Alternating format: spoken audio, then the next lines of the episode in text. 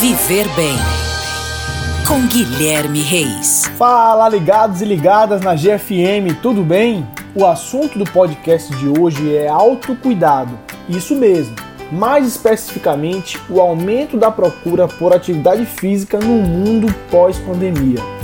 Dando continuidade à nossa série, abordando fatos relevantes com relação à pandemia sabemos que a condição do sedentarismo foi bastante agravada no país e que a tendência comportamental após a crise sanitária é fazer aumentar a procura por academias de esportes, musculação e ginástica.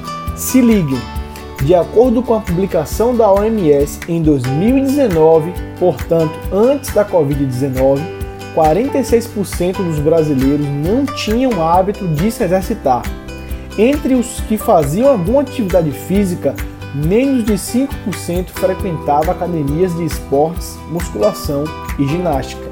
Logo, muitas pessoas vão buscar se exercitar visando mais os resultados a curto prazo do que propriamente pela incorporação de novos hábitos.